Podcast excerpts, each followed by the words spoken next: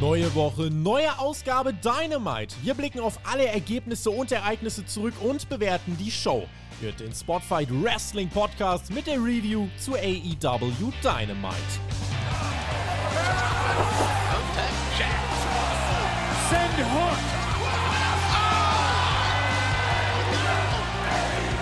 Donnerstag, 8. September 2022. Wir haben schon geahnt, dass da am Ende unserer All-Out-Review irgendwie sich was zusammengebrodelt hat. Dass die Show, die wir aber da besprochen haben, so egal werden sollte in den nächsten Tagen. Ich hätte es nicht gedacht und jetzt im Nachhinein hätte ich es mir auch sehr gern erspart. Wunderschönen guten Tag zusammen. Mein Name ist Tobias Enke. Ihr hört und seht den Spotfight Wrestling Podcast, Deutschlands größten Pro Wrestling Podcast. Die wohl schwierigste Woche für All Elite Wrestling, für Tony Khan, den Präsidenten von All Elite Wrestling. Er steht bzw. stand vor Entscheidungen und diese Ausgabe von Dynamite, sie war eine der meist erwartetsten, wenn nicht die meist erwartetste aller Zeiten. Muss er seinen Topstar entlassen? Wie geht er mit der Titelsituation um? Wir haben eine ganze Menge zu besprechen und das werden wir tun in dieser Dynamite Review, die ich natürlich nicht alleine bestreiten werde. An meiner Seite natürlich der unvergleichliche, nicht entlassene TJ, aka Alexander Bedranowski, der auch heute mit mir das Ganze besprechen wird. Der eigentlich sonst immer ein bisschen zurückhaltend ist, habe ich das Gefühl. Der sagt: Ja, komm, Wrestling schon alles gesehen. Meistens eh gar nicht so, wird nicht so heiß gegessen, wie es gekocht wird. Aber hier hat er, glaube ich, dann auch auch wenn das kein Skandal ist, der in die Top 10 Wrestling-Skandale kommt, hat er aber auch, glaube ich, gemerkt, ja, doch, hier ist dann schon was Größeres im Argen. TJ, liege ich damit recht? Wunderschönen guten Tag. Alright, Brother Friends und Sister Friends und hallo Tobi. Ja, da hast du schon ganz recht. Also anders als vielleicht in manchen Wochen habe auch ich diese Woche bei Dynamite durchaus starke Emotionen verspürt, denn äh, ich war überrascht. Äh, wo ich gesehen habe, wie Tony Khan reagiert hat auf die Vorfälle vom vergangenen Wochenende nach dem Pay-per-View, nach All Out. Ich reagiere auf einen anderen Vorfall, der ist in unserem All-Out-Tippspiel, hat er sich ereignet. Lukas Schreiber hat das nämlich gewonnen und hat sich noch nicht gemeldet. Bitte melde dich doch via Patreon und schreib uns eine Siegernachricht an das Podcast-Team deiner Wahl. Da wird das Ganze aufgezeichnet und direkt Querverweis. Denn morgen, wer sich jetzt denkt, oh Freunde, ich will alles zu diesem CM Punk-Thema wissen, was ist passiert? Morgen gibt es eine Hauptkampfausgabe, in der wir ziehen die vom Sonntag vor, in der wir nochmal wirklich euch den absoluten Roundup geben, was ihr zum Start ins Wochenende wissen müsst. Was ist der Stand der Dinge? Was wissen wir? Was wissen wir nicht? Und äh, mit welchen Erkenntnissen, mit welchen Gedanken gehen wir jetzt in das Wochenende. Es war leider jetzt die letzten Tage auch gerade auf Twitter wirklich sehr oft das Phänomen präsent, viel Meinung für wenig Ahnung, aber wir versuchen jetzt auch gleich eine gute Einschätzung hier zu treffen und euch auf den Stand der Dinge zu bringen, was bei Dynamite ähm, passiert ist, TJ, und morgen in dem Hauptkampf, da denke ich, werden wir nochmal viel, viel Klarheit schaffen und vieles auf den Punkt bringen, was wir heute gar nicht machen können. So umfassend, so tief können wir nicht reingehen, wollen wir nicht reingehen, wir haben eine Show zu besprechen. Genau, gut, dass du das auch nochmal sagst. Also die Hauptdiskussion, die findet ihr bei Hauptkampf. Wir werden jetzt so ein bisschen unsere Gedanken brainstormen, ohne Anspruch auf Vollständigkeit. Also wir werden gar nicht in der Kürze der Zeit jetzt alle Aspekte von diesem Vorfall und den Backstage Politics und der Reaktion darauf, das können wir gar nicht alles diskutieren. Wir werden nur so ein paar Gedankenfetzen euch als Anregung geben und starten damit rein in die Show. Ich war sehr gespannt, mit was wir anfangen. Und Jesus Christ, es ist ein Videopaket zum Pay-Per-View. Videopaket zum Pay-Per-View. Ich sehe nicht richtig, dachte ich. Es geht um das Comeback von MJF. Das ist ja was ein bisschen untergegangen die letzten Tage. Das haben wir ja richtig gefeiert eigentlich am Sonntag. Ähm, übrigens auch hier natürlich die Korrektur. Wir haben das ja live geschaut und in der Live-Review um 6 Uhr morgens äh, ist mir dann der Satz rausgerutscht, dass in diesem Audiotape von Tony Khan gesagt worden ist, MJF hat seinen Vertrag verlängert. Nein, das haben natürlich, äh, das wurde völlig richtig angemerkt. In dem Audiotape hieß es, MJF muss seinen Vertrag nicht verlängern, wenn er zurückkommt. Deswegen auch 2024 weiter sein großes Gimmick. Und das haben wir einfach nochmal gesehen, haben diese Nachricht nochmal gehört gehört. Und ähm, ja, der ist jetzt der Held der AEW-Fans, denn als wir von dem Videopaket zurückkommen, gibt es sehr laute MJF-Fans. War aber nicht das erste und letzte Videopaket, sondern es ging weiter mit einem zweiten Videopaket, TJ. Und das war das von Tony Khan. Da sollte adressiert werden, wie geht es denn mit der Situation weiter um die AEW World Championship und die Trios Championship. Das Ganze nicht live, Tony ist nicht vor die Crowd getreten, sondern wird eingeblendet. Kurzer, kurzer Check von dir, besser als äh, live, weil das ist jetzt ja schon eine wichtige Sache, oder? Ja, definitiv. Und fantastisch war auch dieses Statement von Tony nicht. Ähm, er ist halt so ein bisschen. Er ist kein Redner. Wenn er, er ist kein Redner, ne? Er liest auch vom Teleprompter ab. Also, das hat man gesehen, wenn man ja, sich ja. damit auskennt, wie die Augen sich bewegt haben. Und parallel dazu versucht er Emotionen teilweise zu bringen. Die waren dann ein bisschen drüber. Also, es wäre wahrscheinlich besser gewesen, wenn er das ein bisschen nüchternerer runtergerattert hätte. Aber ja, wie gesagt, ähm, das ist normalerweise auch gar nicht seine Rolle. Er ist da jetzt in etwas gedrängt worden, was ihm nicht liegt. War gut, dass es vorausgezeichnet war, voraufgezeichnet war. Aber ja, hochgradig interessant, äh, was er da announced. Er sitzt backstage. Ähm, die Crowd reagiert auf Tony Khan erstmal mit gemischten Reaktionen würde ich sagen. Also definitiv nicht nur Jubel. Und er hat gesagt, nach AEW All Out wurde ich dazu gezwungen, die AEW World Championship und die Trios World Championship für vakant zu erklären. Die neuen Trios Champs werden heute in einem Match zwischen den Best Friends und Death Triangle gekrönt. Und die World Championship, das ist das Wichtigste, was es in unserer Industrie gibt. Und für diesen Titel wird es ein großes Grand Slam Turnier der großen, wichtigen Champions in der Geschichte von AEW geben. Dann äh, ja, sehen wir quasi dazu gleich noch den Turnierbaum. Den könnt ihr euch quasi jetzt dann mitschreiben, wenn ihr ihn nicht sowieso schon gesehen habt. Wir haben äh, heute direkt auch ein Match. Ja, es gibt also äh, heute direkt die erste Paarung vom Hangman Adam Page und Brian Danielson. Am Freitag gibt es die Paarung Sammy Guevara gegen Darby Allen. Und die kommen dann weiter. Und im Halbfinale warten bereits zwei festgesetzte Namen. Und zwar trifft der Gewinner von Hangman und Brian auf Chris Jericho. Und der Gewinner von Sammy gegen Darby trifft auf äh, John Moxley. Und dann gibt es ein Finale beim Grand Slam und dort wird ein neuer Titelträger gekrönt im Tennisstadion. Das war im Wesentlichen das Announcement von Tony Khan. Bevor ich jetzt, äh, bevor ich jetzt was sage, TJ, du hast heute schon äh, auf, auf Twitter einen kleinen Einblick gegeben, in welche Richtung das geht. Ähm, ich kann schon mal so viel sagen, ich sehe es nicht so. Aber äh, das Schöne ist, dass wir, glaube ich, äh, auf einem hohen Niveau diskutieren können und dass das vielleicht auch ein ganz schöner, äh, ja, mal ganz schöner Diskurs ist, wie man auch mal zeigen kann, wie das auch gehen kann, wenn zwei Leute vielleicht nicht zustimmen, aber ähm, wenn sie trotzdem Argumente austauschen. Was ist dein Take zu dieser Entscheidung? Es fällt nicht der Name CM Punk, Young Bucks, Kenny Omega. Wir erfahren überhaupt gar nichts. Nichts wird genannt. Kein Vorfall. In der Show wird nur acknowledged, dass John Moxley verloren hat. Es wird acknowledged, dass die Dark Order ein Match verloren hat. Die Gegner werden nicht genannt. Es wird nicht genannt, um welchen Vorfall es geht. Keine Details, keine Stellungnahme zur Suspendierung, irgendwas. Das war hier überhaupt nicht Thema. Aber die beiden Titel ähm, sind nun ohne Träger. Ganz genau. Und ja, sie verlieren an Prestige, die Titel, in meinen Augen. Beide. Das ist das große Problem. Aber allen voran die Trios Championship. Das ist ein brandneuer Titel. Der wurde gerade eben erst vor wenigen Tagen, vor weniger als einer Woche zum ersten Mal ausgefochten. Und das ist eigentlich der Worst Case, was passieren kann, wenn du neun Titel hast. Du hast die ersten Champions und du musst sofort vakantieren. Jetzt ist die Frage, musste Tony Khan die Titel denn wirklich vakantieren?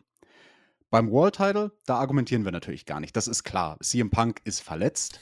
Details, Details dazu, also CM Punk hat sich äh, eine Verletzung, also einmal eine Ellenbogenverletzung soll es gegeben haben und äh, irgendein gerissener Muskel im Brustbereich. Es geht Trizeps, irgendwas in die Richtung, in jedem Fall sechs bis neun Monate Ausfallzeit. CM Punk wäre komplett egal, was auf dieser Pressekonferenz passiert ist, wäre raus gewesen und das Gerücht, äh, es gab das Gerücht im Umlauf, CM Punk ist so ausgerastet, weil er wusste, dass er sich verletzt hat und, aus, äh, und deswegen erstmal raus sein wird. Ähm, ist ja sein zweiter Titelgewinn, das zweite Mal die Verletzung. Er hat zwei World Title Runs und nicht mal sechs Tage kombinierten Title Run. Ähm, das Gerücht wurde aber soweit jetzt schon äh, entkräftet. Also, das soll, die Auffassung hat keiner. Ähm, aber hundertprozentig sagen kann man es natürlich nicht. Aber CM Punk wäre so oder so raus gewesen. Genau. Ich möchte auch nochmal an dieser Stelle betonen, als jemand, der selbst mal im Ring stand, als jemand, der sich selbst schon ähnliche Verletzungen zugezogen hat. Also ich vermute ja und auch zum Beispiel Dave Meltzer, dass es sich um einen gerissenen Trizeps handelt. Ich hatte mal einen gerissenen Bizeps. Ich vermute mal, das fühlt sich ähnlich an. Das ist eine Verletzung, die tut scheiße weh. Und wenn du dann irgendwie mit diesen Schmerzen erstmal noch in der Pressekonferenz sitzt, da kann ich es verstehen, dass jemand cranky ist und nicht gut drauf was natürlich nicht all das rechtfertigt, was er dort an Internas erzählt hat. So. Ja. Und zu den Trios-Titeln. Würdest du mir widersprechen, dass das ein Prestigeschaden ist für eine neue Championship, wenn direkt nachdem sie das allererste Mal ausgefochten wurde, sofort wieder neue Champions gekürt werden müssen? Dazu habe ich zwei Gedanken. Der erste ist unter diesen Umständen nein. Und der zweite ist, so wie diese Championship eingeführt worden ist. Ja, hier ist übrigens ein Turnier. Hier sind ein paar coole Matches. Und beim Pay-Per-View, ach, da stehen übrigens die Titel und jetzt sind sie gewonnen und tschüss. Würde ich sagen, war das Prestige und die Legacy dieses Titels eh jetzt gar nicht so groß. Das zum zweiten Punkt. Und zum ersten Punkt würde ich wahrscheinlich sagen, unter diesen Umständen, es gibt, das kann ich gleich aber nochmal ausführen, ich glaube, da hat Tony Khan insofern keine Wahl, weil hier gerade noch rechtliche Sachen laufen dass da eine Untersuchung läuft, dass es da eine justiziable Komponente gibt im Hintergrund, die wir nicht komplett durchblicken können, äh, sodass er wahrscheinlich den Rat bekommen hat von dem ganzen Legal-Team, ähm, nichts dergleichen in diesen Shows zu erwähnen. Und unter diesen Umständen würde ich sagen, sind ihm die Hände gebunden. Deswegen, das kann ich vorab sagen, ich hätte überhaupt keinen Bock auf Battle Royals gehabt. Dann hätte ich nämlich jetzt im Strahl gekotzt und hätte mein Setup hier zerstört. Hätte, wäre heute gekommen, ja, und bei Rampage gibt es eine Championship Battle Royale. So. Das Turnier finde ich unter den Umständen noch okay, auch wenn mir Turniere mittlerweile ein bisschen zum Hals raushängen. Die Trios-Lösung, wir bekommen ja nachher noch die Erklärung, es hätten eigentlich die beiden Halbfinalteams sein sollen. Die Dark Order ist es nicht geworden, weil da einfach auch noch jemand verletzt ist, Alex Reynolds. Es war nur Evil Uno und John Silver fit, deswegen sind es dann die, ähm, deswegen ist es das Death Triangle geworden. Ähm, aber muss ich sagen, fand ich so an sich okay und ich fand es auch okay, die Trios Championship schnell wieder ähm, zu vergeben. So, da widerspreche ich, weil in einer perfekten Welt, wenn man mit Profis arbeitet, wenn die Wrestler, die diese Titel halten, Profis sind und Business machen auf mhm. eine oldschoolige Art und Weise, so wie es schon viele Promoter in der Vergangenheit gemacht haben, zum Beispiel in der Zeit der Territorien, als solche Situationen waren, dass man irgendwie einen Champion, mit dem es Beef gibt, entthronen muss. Was hat man da in der Vergangenheit gemacht? Naja, der Champion ist dann immer noch Profi genug, kommt raus und droppt den Title, indem er das nächste Team in diesem Fall overbringt. Anders gesagt, was hätte ich mir gewünscht in einer perfekten Reaktion auf diesen hässlichen Skandal, dass die Young Bucks bei Dynamite ein Match bestreiten zusammen mit Kenny und das klar verlieren. Sie lassen sich schultern. Eins, zwei, drei. Am besten nehmen sie noch die Gürtel und überreichen sie wortwörtlich den nächsten Champions. Die vorherigen Champions elevaten die nächsten Champions. Das ist die oldschoolige Herangehensweise, wie du versuchst, Prestige zu maximieren. Und den Aspekt von wegen, ja, das Turnier war ja eh so ein bisschen dahin geworfen bei den Trios-Titeln und die Inszenierung, das haben wir ja in unserer Review zu All Out auch gesagt, war jetzt auch nicht großartig. Mhm. Zumindest hat man dann die Champions ein bisschen stehen lassen, also dass man sie ein paar Minuten sehen konnte, feiernd mit den Titeln nach dem Match. Aber nur weil bisher die Inszenierung nicht sehr prestigeträchtig war, bedeutet das ja nicht, dass man auf diesem Pfad weitermachen muss, sondern man kann es ja trotzdem jetzt versuchen, besser zu machen. Und deswegen, mit dem ganzen Scheiß, der passiert ist am Wochenende. Klar, das ist, war hässlich, dass das passiert ist. Meiner Meinung nach, das Beste wäre gewesen, wenn man so auf diese Art und Weise hätte Business machen können. So, da ist jetzt aber ein Problem in meiner Gleichung. Das ist, wie gesagt, die Situation, wenn du mit Profis umgehst. Ich unterstelle jetzt mal was, aber so schaut es für mich aus. Es sieht danach aus, als ob die Young Bucks und oder Kenny, aber vielleicht wohl eher die Young Bucks, nicht Profis genug waren, an dieser Stelle zu sagen, okay, wir stellen uns in den Ring und droppen die Title clean, so wie man es in diesem Business immer gemacht hat. Es sind drei Namen, also die Young Bucks und Kenny Omega, die ja generell in einer Position als EVP sind. Es gibt ja verschiedene Darstellungen im Moment. Jetzt gerade, ich glaube, heute am Donnerstag ist der größte äh, Talking Point im Internet, haben sie die Tür eingetreten oder nicht. Also es gibt ja viele verschiedene Geschichten. Der, die Top-Story heute ist, dass Kenny Omega eigentlich nur rein ist, um den Hund von CM Punk zu retten. Also ihr seht, es gibt die herrlichsten Drehs der ganzen Geschichten. Ähm, Fakt ist, dass auf jeden Fall nach dieser Pressekonferenz, äh, was heißt Fakt ist, aber die äh, übereinstimmenden Berichte sagen, dass die Young Bucks als EVPs in ihrer Rolle in die Umkleide von Punk gestürmt sind, dass sie da hineingestürmt sind und dass sie eben ähm, ja sich nicht sich nicht so verhalten haben, wie das Offizielle eigentlich machen sollten. Ob sie jetzt dabei eine Tür eingetreten haben oder nicht, weiß ich jetzt nicht. In jedem Fall finde ich, sind jetzt viele Details rausgekommen, wo man sagen muss, als EVPs habt ihr Sachen gemacht, so solltet ihr euch als EVPs nicht verhalten. Punk natürlich auch sehr viele Verfehlungen, wenn er den ersten Schlag geworfen hat. Äh, das sind ja alles, das sind alles die ganzen Details dazu. Das Ding ist, das Ding ist, ich hätte jetzt tatsächlich, äh, ich halte es aus company-politischer Sicht, halte ich jetzt das Ganze für schwierig zu sagen, dass die nochmal vor die Kameras sollen. Natürlich, der allerbeste Weg ist Business machen. Das allerbeste wäre, wenn wir jetzt CM Punk gegen Kenny Omega bei Full hätten oder CM Punk und FTR gegen die Young Bucks und ähm, Kenny Omega. Das wäre das absolute Best Case. Die Wahrheit ist, die Wahrscheinlichkeit, dass die alle nochmal in einer Company zusammenarbeiten, ist sehr gering. Die ist einfach sehr gering. Die können sich nicht ausstehen. Es treffen riesige Ansichten einfach aufeinander. Und, und Tony auch riesige Egos. Und das ist ja gar nicht verkehrt. Also du darfst auch ein Ego haben, wenn ja. du irgendwo erfolgreich bist. Richtig. Wird halt unangenehm ab dem Moment, wo es dir oder anderen verbietet, mit dir Business zu machen. So. Und das wäre das Best Case. Ich sehe aber diese Lösung nicht. Ich sehe die Lösung deswegen nicht, weil der Lockerroom hinter diesen beiden Lagern zu zerrissen ist weil die Stimmung zu zerrissen und es, es ist aus unternehmenspolitischer Sicht ist es jetzt nicht smart, finde ich, dann die Champs dann nochmal nach draußen zu schicken. Äh, wenn du überlegst, Nick Jackson wahrscheinlich noch mit einem blauen Auge von dem Stuhl, den er abgekriegt haben soll. Dazu kommt, wenn jetzt wirklich da eine Untersuchung läuft, es ist ja auch immer noch offen, vielleicht war Polizei vor Ort, vielleicht nicht. Auf jeden Fall war äh, AEW der Chief Legal Officer, die Mega Parrish war da. Ähm, so, und die hat einfach jetzt den Hinweis gegeben, und das, das, ist, das steht halt für mich dann über allem. Wenn die sagt, hier läuft jetzt eine Untersuchung, das kann justiziable Folgen haben und es darf nichts kommuniziert werden, sobald diese Unter oder bis diese Untersuchung abgeschlossen ist. Das ist auch der Grund, warum man hier keinen Namen erwähnt hat, weil AEW sich nicht im Ansatz in irgendeine Nessel setzen will. Die klären jetzt erst auf, was ist passiert. Die wissen es ja selber nicht zu 100%. Die hören jetzt jeden Einzelnen an und müssen erstmal aufklären, was ist passiert.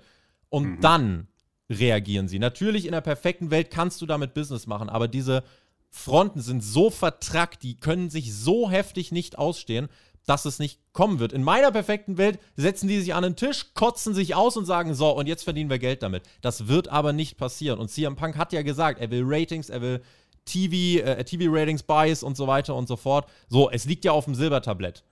Aber die Fronten sind so verhärtet und es sind so viele Grenzen überschritten worden, dass wir jetzt wirklich in so einem ja, justiziabel relevanten Bereich sind, dass man einfach sagen muss, okay, das sind jetzt Untersuchungen. Es fast so ein bisschen, als würden die in U-Haft gehalten werden, gerade alle.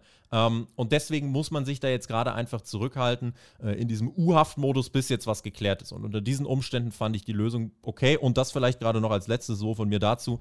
Ich hatte tatsächlich zu keinem Zeitpunkt in dieser Show das Gefühl, dass irgendein Titel Prestige verloren hat. Also der Gedanke kam mir wirklich bis ich es heute äh, auf Twitter gelesen habe, überhaupt nicht. Ich habe zu keinem Zeitpunkt gedacht, da ist jetzt was entwertet worden, weil ich der Meinung bin, dass einfach Tony Khan nicht viel war. Er hatte nicht viele Optionen, er hatte nicht viel Spiel. Und äh, das war eine sehr, sehr harte Entscheidung, die er hat treffen müssen. Ich finde aber insgesamt hat er diese Situation dann so gelöst, dass wir, ja, dass wir ein Outcome haben, mit dem AEW insgesamt an und für sich ähm, für die nächsten Wochen erstmal solide aufgestellt ist.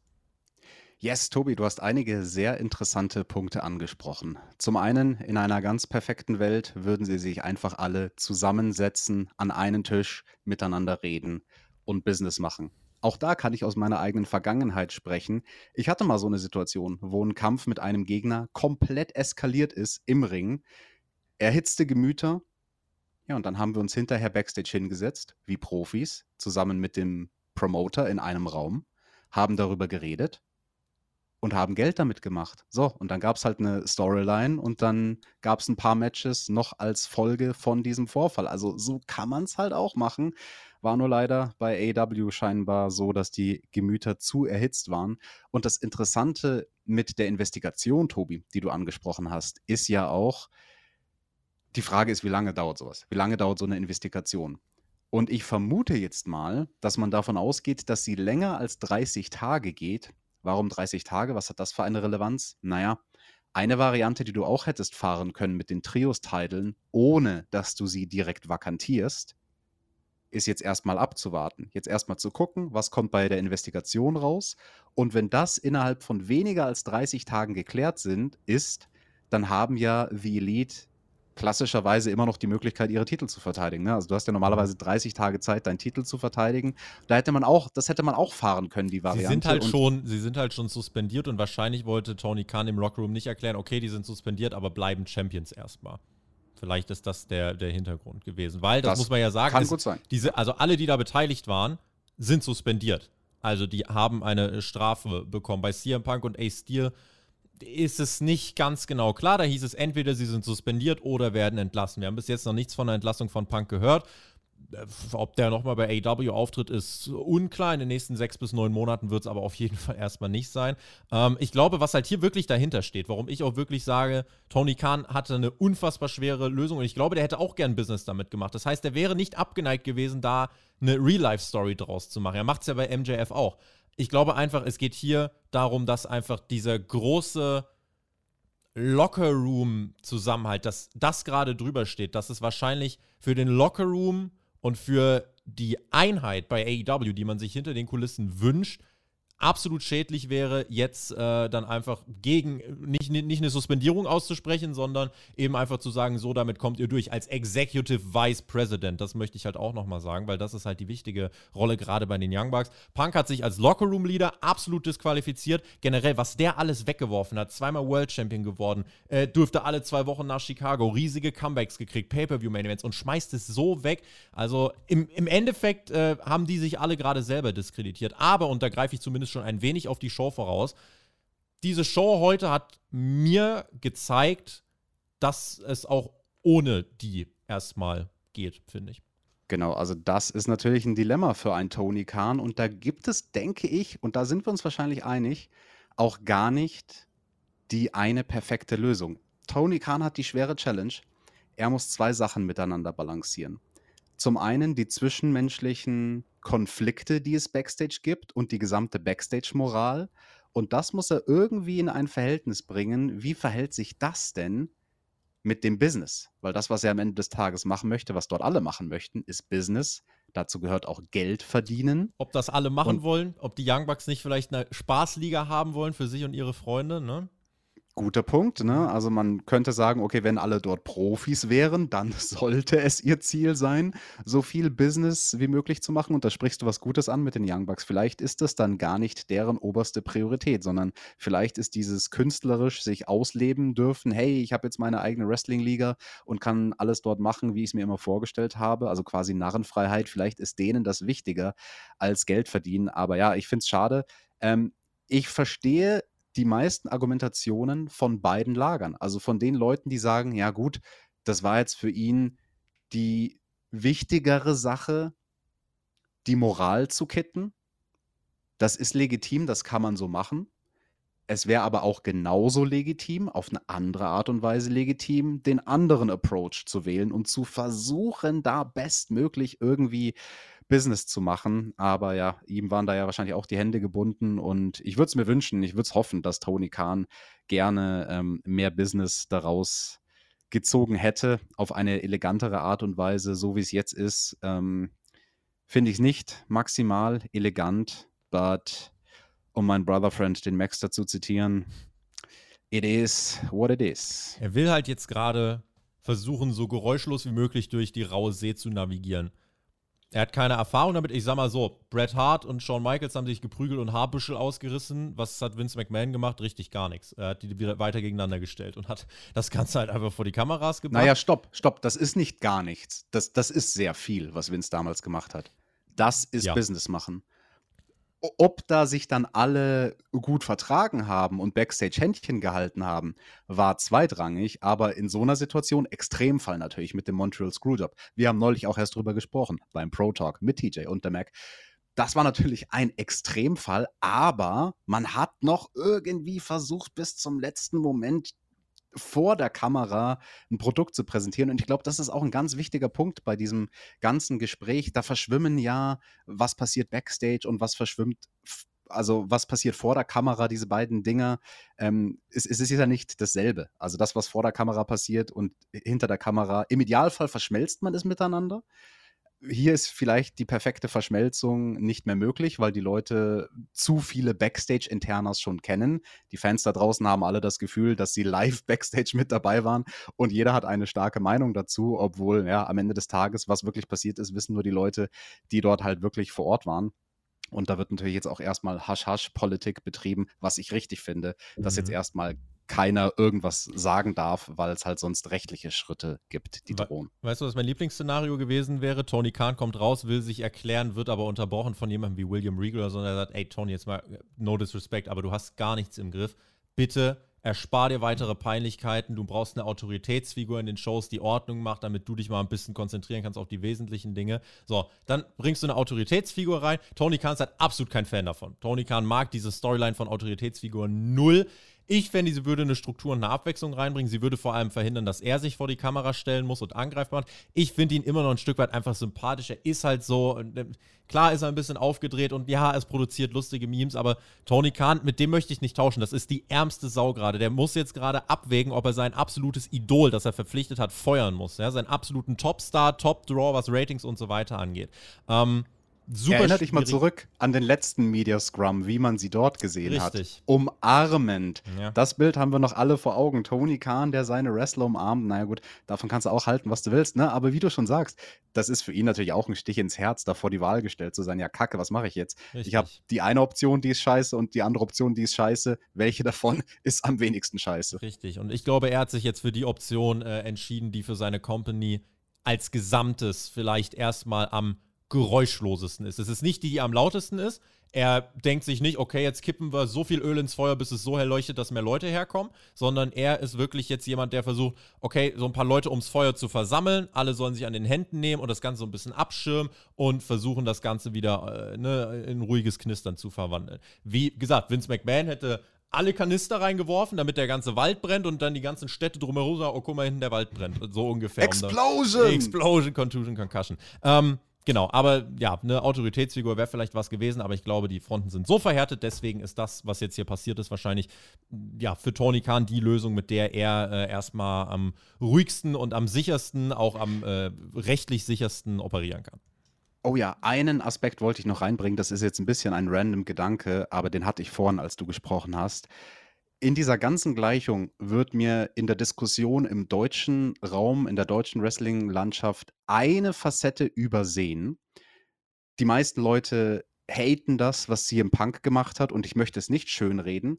Das war natürlich unprofessionell, wie er sich dort verhalten hat. Aber wenn man jetzt überlegt, was hat ihn denn dazu geführt, bei dieser Pressekonferenz die Sachen zu sagen, die er gesagt hat, speziell jetzt die Sachen zum Hangman Adam Page, an den hat er sich ja auch gerichtet vergesst nicht, wer den ersten Stein geworfen hat. Das war live on the air im TV der Hangman mit seinem, wie wir jetzt im Nachhinein wissen, Versuch einer Shoot-Promo. Ich weiß noch ganz genau, Tobi, wie wir das reviewed haben vor ein paar Monaten und uns gefragt haben, was, was war das denn für eine komische Promo? Also da hat der Hangman irgendwie für zwei Minuten gar keinen Sinn mehr ergeben mit dem, was er gesagt hat. Lass mich ausreden. Und CM Punk hat dem Hangman jetzt bei der Pressekonferenz schlichtweg gezeigt, hey, du hast den ersten Stein geworfen, okay, ich begebe mich jetzt leider auf sein, dein Level.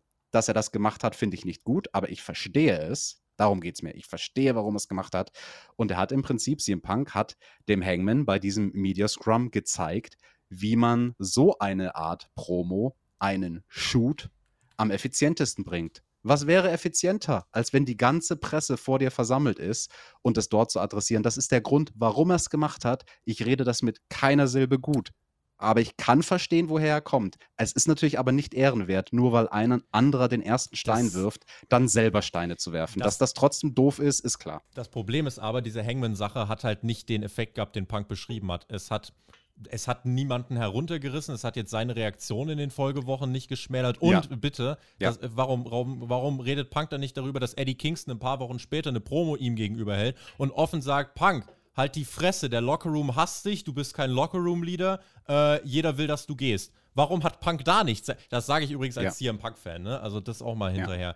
Ja. Ähm, genau, also ich glaube, wir haben beide denselben Standpunkt. Wir versuchen es nur zu verstehen, ne? Also was ist denn da passiert in dieser misslichen Situation? Punk ist halt, Punk ist halt mit einer Agenda in diese Pressekonferenz. Punk ist ja. ohne gefragt worden zu sein, hat er sich hingesetzt, hat einen Journalisten abgewürgt und hat angefangen loszuhören. Das war ein geplantes Vorhaben von dem Mann. Ja, also dazu vielleicht auch noch mal was, weil das war dieser Nick Hausman und CM Punk weiß ganz genau, wer Nick Hausman ist. Und der wusste so, wenn ich den sehe in der Pressekonferenz und wenn der auch nur einmal den Mund aufmacht, dann sage ich, hey Nick, du bist doch Freunde mit Colt Cabana oder zumindest mal gewesen. Und das war quasi sein, sein Twist, wie er in dieses Thema gekommen ist. Wie gesagt, ist nicht ehrenwert, erhitzte Gemüter. Da drehen Leute halt manchmal durch. Ich glaube, das, was Punk am Ende des Tages im Weg steht, das hat der Johnny äh, Perkix so sinngemäß heute getwittert, ist halt dann auch sein eigenes Ego und Narzissmus. Mai, im Wrestling gab es immer schon Narzissten, die waren teilweise auch sehr erfolgreich. Schau dir einen Ric Flair, einen Shawn Michaels, einen Ultimate Warrior an. Oder vielleicht auch den Hogan. Also es gab solche Leute in der Vergangenheit schon. Das ist jetzt nicht das allererste Mal, dass sowas passiert. Ich glaube, wir haben einige junge Fans da draußen, für die ist das das erste Mal. Und deswegen verstehe ich es, dass man dann so begeistert davon ist, wenn man sowas jetzt das erste Mal live miterlebt. In den Wrestling-Skandalen ist das noch nicht mal Top 10 wahrscheinlich. Nee, Eben, also wenn wir da in Jahrzehnten zurückblicken, dann wird es das nicht in die Top 10 geschafft haben. Da sind wir uns definitiv, glaube ich, alle einig. Und ja, ähm, CM Punk hat, ich will nicht sagen, dass er aus einer Mücke einen Elefanten gemacht hat, weil das war unprofessionell vom Hangman da on the air, live im TV, off Script zu gehen.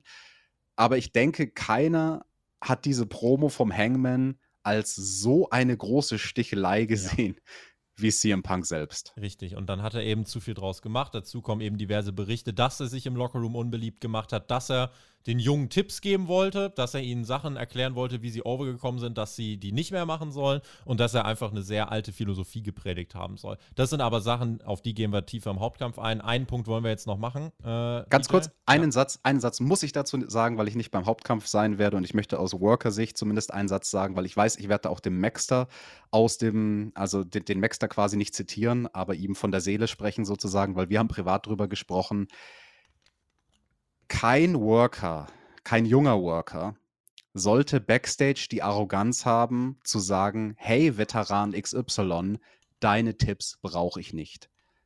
Jeder sollte gewillt sein zu lernen und sich zumindest die Meinung anzuhören. Erstmal nur anzuhören. Es geht mir nicht ums Umsetzen.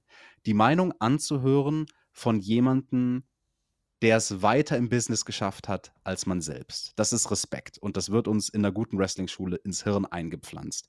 Und darum ging es CM Punk, dass Leute ihm dann teilweise gar nicht zuhören oder dass Leute wie der Hangman anderen nicht zuhören und sagen, hey Person XY, Veteran XY, ich brauche deinen Rat nicht, ich höre dir gar nicht zu. Und ähm, das muss ich unterstreichen. Also da bin ich ganz klar auf der Seite von einem CM Punk. Sowas geht nicht. Damit sage ich nicht, dass ein junger Wrestler jeden Ratschlag von einem Veteran annehmen muss. Habe ich auch nicht immer gemacht. Ich habe auch Ratschläge gekriegt und habe dann gesagt, danke für deine Meinung, ich respektiere deine Meinung, ich werde es trotzdem anders machen. Und wenn ich auf die Fresse fall damit und nicht overkomme, gehe ich danach backstage zu dir, zu dem Veteranen und sage, hey, ich schüttel dir die Hand, danke, du hast mich vorgewarnt, du hast mir gesagt, wie ich es anders hätte machen sollen. Mein Fehler, dass ich es nicht gemacht habe. Das ist meine Oldschool-Attitüde. Das ist auch vom Maxter, die Oldschool-Attitüde. Ich gucke drauf und sehe unter den Bugs, Omega, Punk in erster Linie Verlierer, jeder auf seine Art und Weise. Äh, und Punk ja. hat halt, das ist, das ist das, was bei mir hängen bleibt. Punk hat die perfekte Möglichkeit, seine Legacy zu retten, absolut weggeschmissen. Innerhalb von einem Jahr wirklich von ganz großen Hoffnungsträger vom Mega-Comeback hin zum mega abstinken. Ähm, ein Punkt, den wir noch haben, und zwar der Herr Flöter hat heute ein Video dazu gemacht, wo er die gesamte Situation nochmal äh, auf den Punkt gebracht hat und nochmal versucht hat zusammenzufassen, was das jetzt überhaupt für äh, das Wrestling insgesamt bedeutet. Und da wollen wir dann jetzt nochmal reinhören, was er dort gesagt hat. Verschiedene Interessen sind normal. Eine gewisse Reibung im Lockerroom ist vielleicht sogar zuträglich und auch normal. Verdammt nochmal ein gewisser Druck und auch ein Kampf um die Spots im TV. Das ist alles normal im Pro Wrestling. Was aber nicht normal ist, ist die Nummer nicht in irgendeiner Art und Weise diese Geschichte für gutes Business zu verwenden. Man könnte Stories erzählen, man könnte die Linien jetzt verschwimmen lassen. Die Menschen kriegen nicht das, was sie wollen. Sie kriegen nicht diese Fäden, nicht diese Matches, diese Ansetzungen. Sie kriegen nicht Cold Cabana gegen Punk. Sie kriegen nicht Punk gegen Omega. Sie kriegen nicht Punk gegen Hangman. Die kriegen gar nichts, was irgendwie einen Mehrwert kreieren könnte im Sinne von Aufmerksamkeit, Ticketsverkäufen, Einschaltquoten oder sonst irgendwas. Und das ist das eigentliche Problem. Das ist meine Kritik an AW zu diesem Zeitpunkt. Die Company ist keine Company. Sie ist ein Laden voll Egoman. Und äh, solange das so bleibt, brauchen sie keine Hoffnung machen, in irgendeiner Art und Weise auch nur angreifen zu können und Richtung WWE zu schielen. Das ist keine Bestrafung für die involvierten Personen oder für diese Namen. Das ist keine Bestrafung für einen einzelnen Egoman oder für denjenigen, der auf eigene Rechnung Politik betrieben hat. Nein, das ist eine Bestrafung für all diejenigen, die es mit der Company halten, die gehofft haben, endlich eine Alternative, eine valide Alternative zum WWE-Produkt zu bekommen. Das ist eine Bestrafung für all diejenigen, die Tickets kaufen, die einschalten und die das Merchandise über ihren eigenen Körper tragen. Und hier bleibt nur eins zu sagen, lieber Tony Khan, die Verlierer sind an dieser Stelle nicht die Wrestler, nicht die genannten Namen, nicht die Suspendierten. Die Verlierer sind und bleiben die Fans. Das die Einschätzung, TJ, von äh, Herr Flöter, ähm, die du wie einordnen würdest? Ich stimme allem zu, was er gesagt hat. Ich bin gespannt, was du dazu sagst.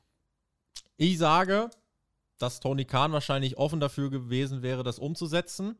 Aber es bringt dir nichts, wenn die Beteiligten dafür nicht offen sind. Wenn die Beteiligten dir sagen, ich, wenn die, wenn relativ schnell Ultimaten gestellt werden, die oder wir, was willst du machen als Promoter? So, wenn die, wenn die es nicht hinkriegen, dann sind dir die Hände gebunden. So, ich glaube nämlich, er hätte daraus Business machen wollen. Und das andere, und da können wir jetzt langsam zur Show äh, überleiten. Ich habe mich nach dieser Show als AEW-Fan tatsächlich nach vielen gefühlt, aber nicht als Verlierer. Das kann ich auf jeden Fall sagen, sondern ich muss sagen, ich habe diese Show geschaut und habe mich danach sehr gut gefühlt. Habe mich sehr gut gefühlt und war sehr gespannt, wie das Feedback ausfällt, was wir gern von euch dazu einholen wollen. Und damit würde ich sagen, TJ, können wir mal reingehen in diese Show. Äh, was ist denn eigentlich noch passiert an diesem historischen oder bei dieser historischen Ausgabe, ne? Definitiv gehen wir rein in die Show, weil es war auch interessant nach diesem Eröffnungssegment mit Tony Khan, wie dann erstmal die Kommentatoren drauf reagiert haben. Klar, die haben halt ihren Job gemacht und haben das Ganze verkauft als Wow, das sind ja großartige News. Wir küren heute neue Trios-Champions. Mhm. Yay! Und wir haben ein großes Turnier um den World Title. Das ist doch spannend. Das war undankbar für die Kommentatoren, die haben ihren Job gemacht. Und ja, wer dann als erstes rauskam, äh, ich glaube, da hast du auch mit den Ohren geschlackert, Tobi. Es ging los mit MJF. Der hat ein NFL-Jersey an, er wird bejubelt, er feiert mit Tess, komplett im Babyface-Modus, komplett der Held der AEW-Fans, überwältigende Reaktion und sagt, Buffalo, das Böse ist zurück. Und MJF meint, ich habe vielleicht ein bisschen über die Stränge geschlagen zuletzt und die Crowd chanted, you were right, wo ich mir denke, okay, kommt Tony Khan nicht so gut weg. Aber MJF meint, es war ja gar nicht böse gemeint, denn AEW, ich würde ja niemals gehen, ja, AEW. Und ähm, ich mag euch alle, ohne euch gibt es ja keinen MJF. So, und jetzt wird es Zeit für den dicken Elefanten im Raum. Damit meine ich nicht den Fan da hinten, den fetten. Ah, war, war, war, nur ein, war nur ein Spaß, du kriegst nachher ein T-Shirt von mir. Ähm, der World Title hat keinen Champ mehr. Nicht, nicht buhen, nicht buhen, aber es gibt ein Turnier. Aber ich bin ja gar nicht im Turnier. Das ist aber gar nicht schlimm, denn ich habe einen Chip, ein World Title Chip, den ich jederzeit für ein Match einlösen kann. TJ, wir unterbrechen. Der Casino-Chip, quasi jetzt eine Art Money in the Bank-Synonym, also nicht Anytime, Anyplace, aber MJF könnte diesen Chip jetzt theoretisch einfach dann an einen Referee geben und sagen, so, heute will ich ein Titelmatch oder was.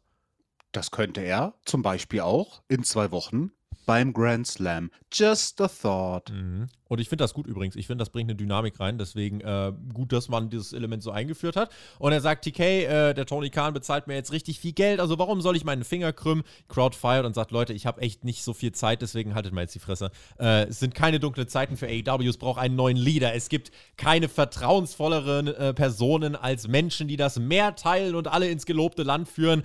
Keine Sorge, ich will mich nicht mit Moses vergleichen ich bin natürlich besser als er. Und damit schließt MJF erstmal so seinen Teil der Promo ab, ähm, bevor er dann von John Moxley unterbrochen wird, der sehr angepisst war. Zum MJF-Teil vielleicht, TJ, beim, auf allen Ebenen absolut sensationell, spielt quasi im Charakter jetzt damit, dass äh, mit diesen Ereignissen aus den letzten zwei Tagen und dass er jetzt quasi das Vakuum füllen kann als neues Top-Company-Babyface. Genau, und die Pops, die sich MJF dabei abholt, sind halt sowas von cheap. Ja. dass sie schon so schleimig sind, dass man gar nicht anders kann, als ihn zu feiern. Und genau das hat das Publikum auch gemacht. Also der Plan ist aufgegangen. Wird unterbrochen von John Moxley. Kein Titel, kein Interims-Title. Nein, wir sind hier nicht bei AEW, also All Interim Wrestling, sondern wir machen weiter mit einem echten Locker-Room-Leader, der auch ein Meeting äh, des Rosters geleitet haben soll vor der Show. Also John Moxley, Brian Danielson, Chris Jericho, das waren die, die mit Tony Khan und äh, anderen das Meeting geleitet haben. Das sind jetzt wirklich die, auf die es da ankommt. Und Mox kommt raus und sagt, MJF, du bist scheiße.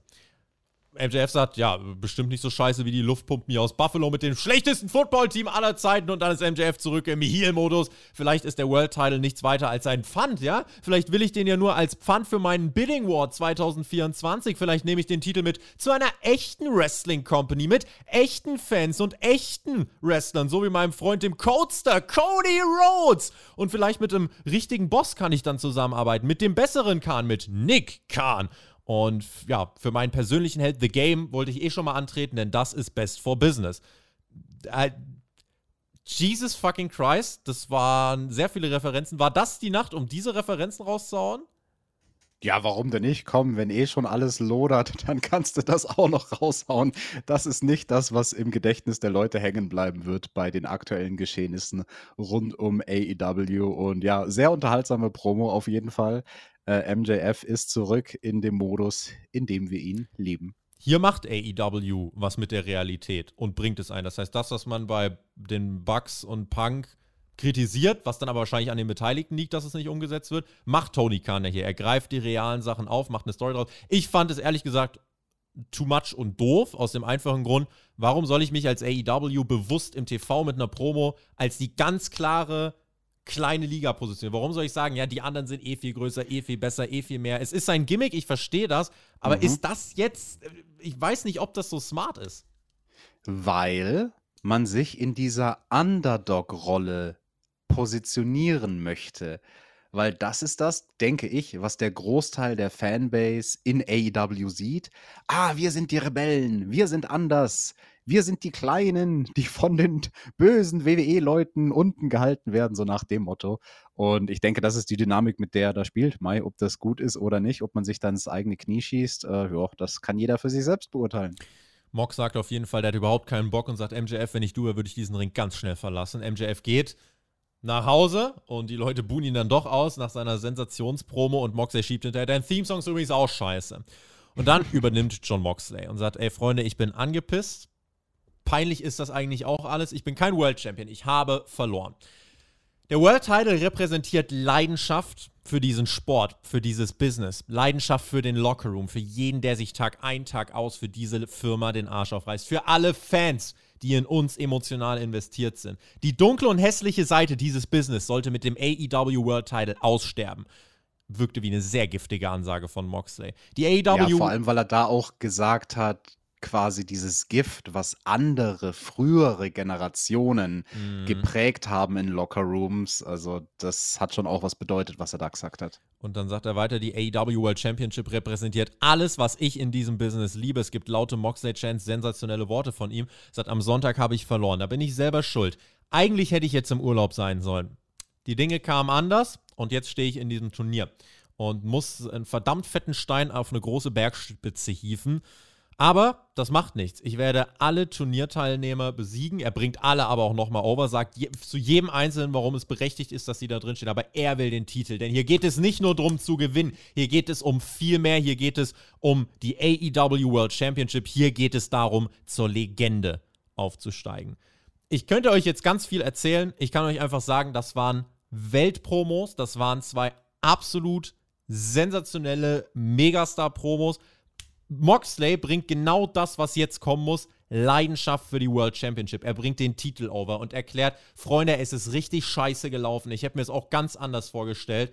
Aber ich sage euch, das ist trotzdem der allergrößte Preis, um den es jetzt geht. Das bringt er sensationell over. Und MJF schlägt alles an der Klaviatur an, was er kann. Von cheesy Face bis äh, absoluter Drecksheal kann der alles spielen und macht es auch perfekt und setzt den perfekten Reminder warum er dieser Show so gefehlt und warum er ein absoluter Top-Star ist. Und deswegen eröffnet man hier mit zwei absolut sensationellen, top-notch Mega-Promos, die ähm, mich absolut fasziniert haben. Die kann ich nicht genug loben, wie die beiden on-point auf diesem Spot abgeliefert haben. Ja, du hast es schon perfekt zusammengefasst, vor allem das, was Moxley da am Mikrofon geleistet hat. Ich denke auch, das war eine Leistung, die wahrscheinlich auf diese Art und Weise nur er erbringen konnte. Mai, er stand halt jetzt zuletzt auch im Titelgeschehen. Erst am vergangenen Wochenende hat er sich hingelegt für CM Punk.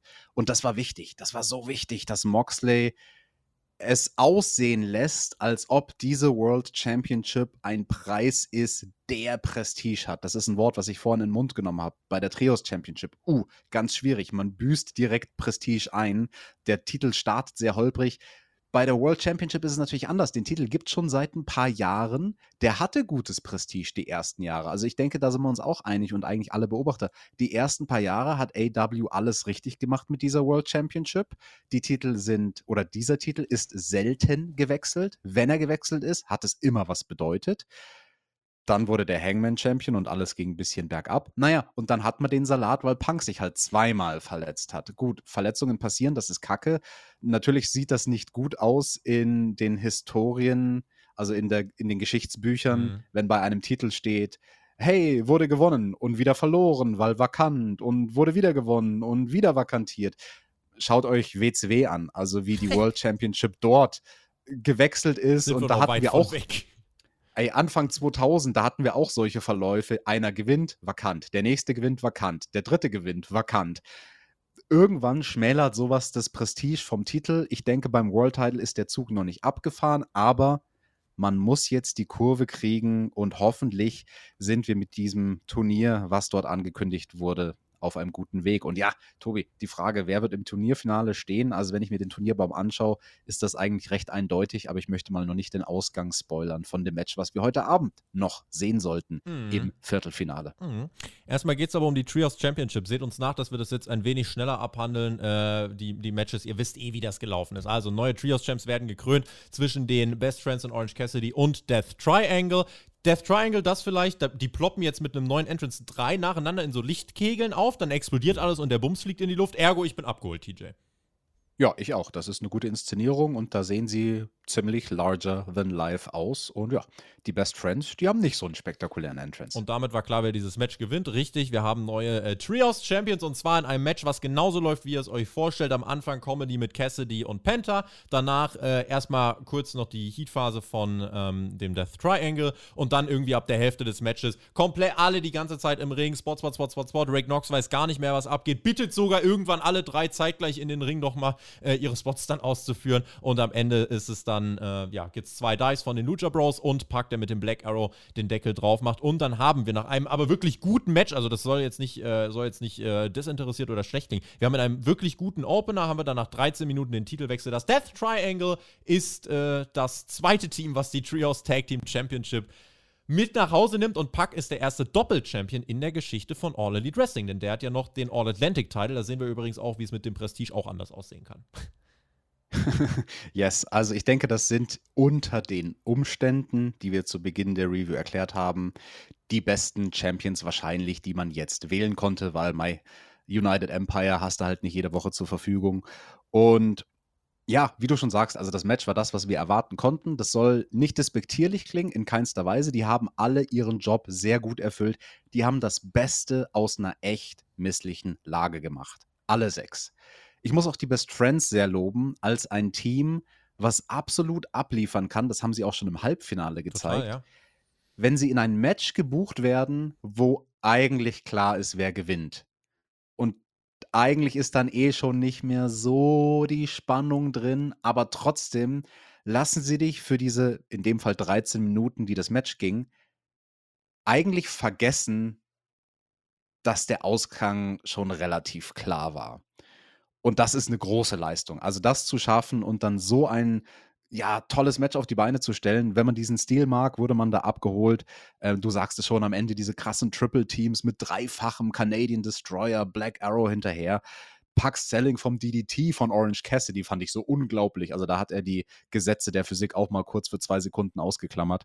Und ähm, Die Sidekicks waren auch noch lustig inszeniert. Also, ähm, na, hilf mir auf die Sprünge, der Manager vom Death Triangle, wie heißt er? Ja, Jose the Assistant. Oder nee, vom Death Triangle ist nicht Jose the Assistant. Der kam ja nachher noch, der wollte Packe dann unterstützen. Aber du meinst Alex genau. Abrahantes, der hat aus Den meine ich. Alex Abrahantes ja. und Danhausen wurden sehr lustig eingesetzt. Danhausen hat ihn verflucht. Und ja, das war ein unterhaltsames Match und wir haben neue Champions und das ist halt jetzt so. Die sollen jetzt aber bitte erstmal die Titel halten.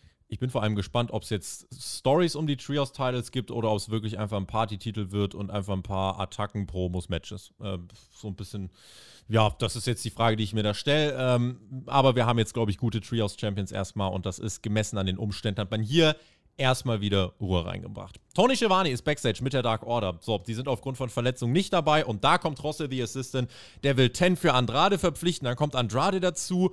I don't talk to you, I only talk to him wirft Ten seine Krücke zu. John Silver meint, der Einzige, mit dem du reden kannst, sind meine Fäuste. Andrade geht wieder. Es ist dieser Strang wieder. Andrade versucht irgendwie random Leute für irgendwas zu rekrutieren, ist komplett Quatsch und will ich auch nicht mehr sehen und weiß auch nicht, was das soll. Mit wem wollte der Andrade walken? Mit dem Hund von CM Punk? Wollte er spazieren gehen? Mit dann! Also, Ten. Ach so. Das sagen so, sie bei der Bahn. Bei der, bei der Bank zum Beispiel sagen sie, bezahlen sie mit Tan und auf Andradisch heißt, ich möchte mit Ten reden, Mitan. Also das muss man halt so ein bisschen, könnte man ein Wörterbuch drüber führen. Das, ähm, weißt du Bescheid. Tony Storm ist neue Interim Women's World äh, Championship Titelträgerin. Wir sehen ein kleines Video, was sie zeigt. Ähm, und dann haben wir auch einen Rückblick. Jamie Hater und Britt Baker. Die haben sie ja zerstritten, denn die Britt hat der Jamie maßgeblich den Titel eigentlich gekostet. Und deswegen äh, hören wir da auch gar nichts weiter zu, sondern machen weiter mit dem Match von Penelope Ford gegen Tony Storm. Tony Storm darf in der ersten Ausgabe nach ihrem Titelgewinn direkt Match bestreiten. Das durfte Thunder Rosa meines Wissens nach nicht. Ergo Chicago. Das ist schon mal gar nicht so verkehrt. Und Tony Storm traf auch Penelope Ford, begleitet von Kastenkopf Kipp. Und Tony Storm gewinnt ein solides Match, was mit einem nicht sehr gut aussehenden Finish endet nach fünfeinhalb Minuten, denn der DDT, sie haben, sie haben, glaube ich, das Gefühl gehabt, sie haben ihn gut gezogen, aber er sah überhaupt nicht gut aus. Nee, ich habe es anders interpretiert. Äh, Tony war sich sehr wohl darüber bewusst, dass der Move nicht ganz gesessen hat. Ja. Und sie hat wahrscheinlich in ihrem Kopf schon den Kommentar gehört, die sagen, oh, I think she didn't get all of that. Ja. So der klassische Spruch, wenn Move nicht so sitzt. Und hat sich deswegen so ungläubig zum Ringrichter gedreht. War das wirklich drei? Hat es zum Three-Count gereicht? Yay, ich habe gewonnen. Ja, das Schwierige mit dem DDT, das haben wir auch schon beim Pay-Per-View gesehen. Da hat sie den Move ja am Ende des Matches auch zweimal gemacht da muss halt das Timing ganz genau stimmen. Und so eine kleine Fehlkommunikation, da reicht ein Bruchteil einer Sekunde. Dann plumpsen wenn sie einer, noch.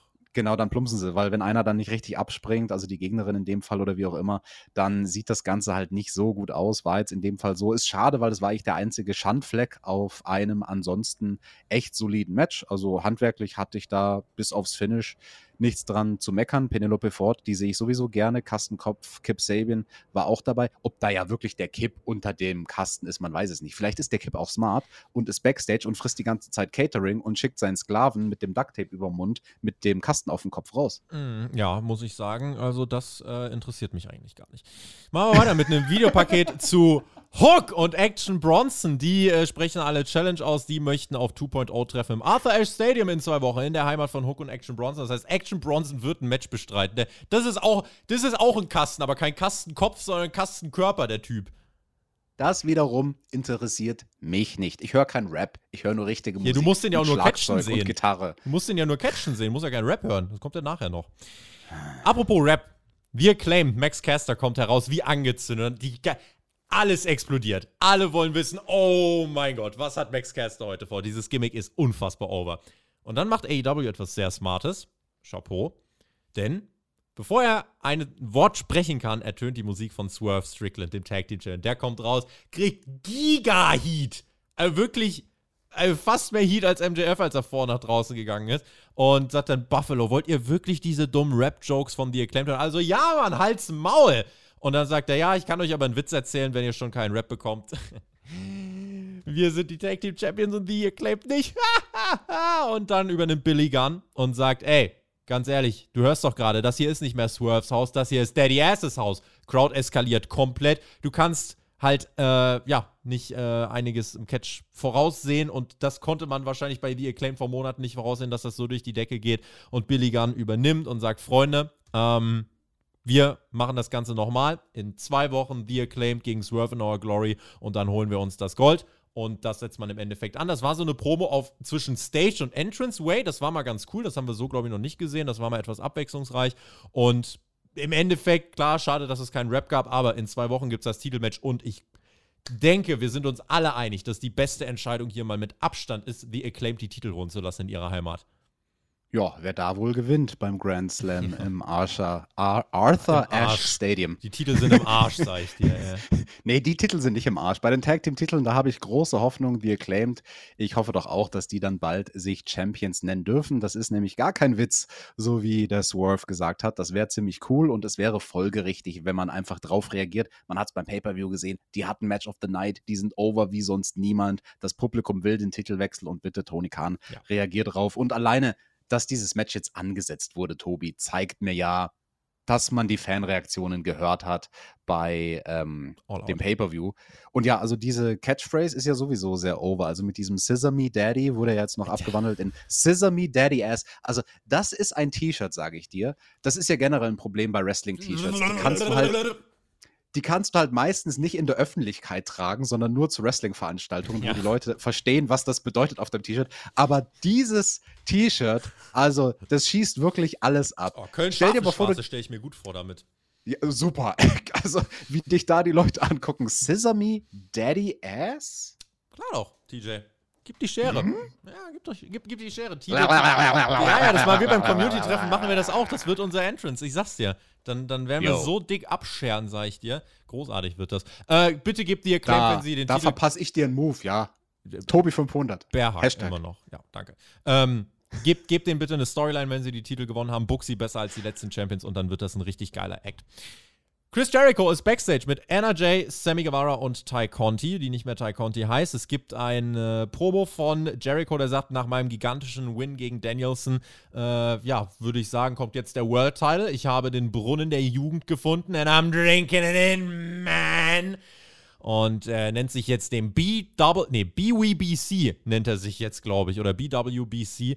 Äh, irgendwie bester Wrestler, bester äh, Sports Entertainer, irgendwas hat überhaupt keinen Sinn ergeben, die Abkürzung eigentlich. Und Jericho meint, das ist mein Lockerroom, meine Liga, das kann mir keiner nehmen. Sammy gegen Darby Allen wird äh, kurz gehypt, die sprechen ähm, aber gar nicht darüber, was passiert, wenn eigentlich Sammy und Jericho im Turnier aufeinandertreffen sollten.